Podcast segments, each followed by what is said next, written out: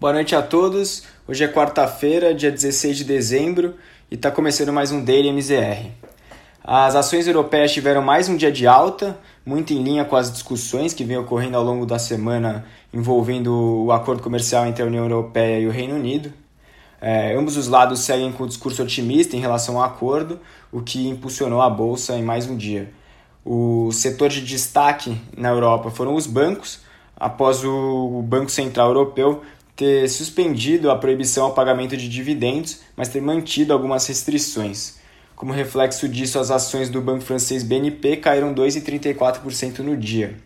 O estoque 600 fechou em alta de 0,82, chegando aos 396,08 pontos, e a libra novamente subiu frente ao dólar, hoje 0,3%.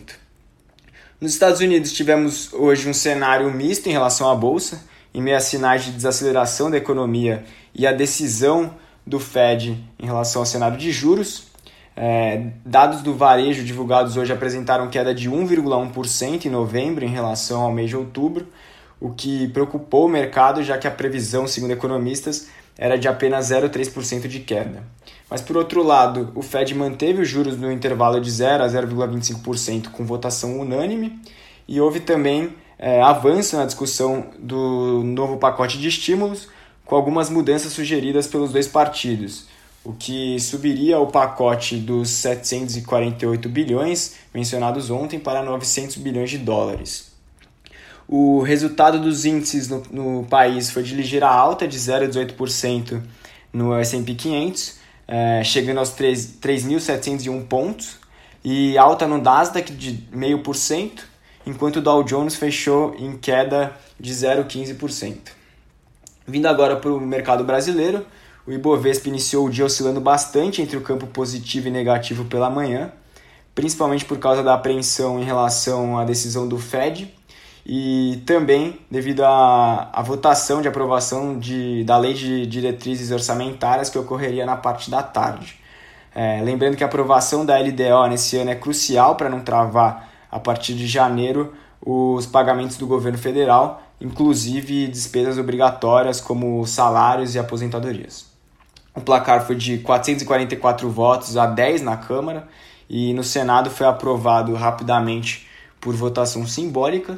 E com esse cenário positivo, o Ibovespa avançou na parte da tarde, chegando a romper a barreira dos 118 mil pontos, mas recuou um pouco no final do dia, encerrando a sessão aos 117.857 pontos, o que representou uma alta de 1,47%, e agora a alta anual é de 1,91%.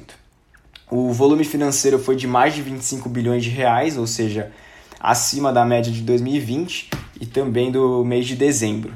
É, também tivemos mais um dia de alta nas commodities, com o preço do barril de petróleo subindo 0,63% e o minério de ferro subindo 0,89%. No cenário de juros, após dias de fechamento de curva, hoje tivemos uma abertura com ela voltando a inclinar. É, isso muito impulsionado pelas incertezas da aprovação da LDO, o que fez com que os juros já abrissem o dia em alta e fecharam um pouco após a confirmação de sua aprovação. Mas houve também uma antecipação do mercado em relação ao leilão de títulos públicos que ocorrerá amanhã. É, na semana passada tivemos o maior leilão do Tesouro na história, com resultados bem satisfatórios, principalmente para os papéis pré-fixados. Na parte curta, o DI 2022 apresentou alta de 1,19% no dia, chegando a 2,98%. O DI 23 teve alta de 1,87%, chegando a 4,35%.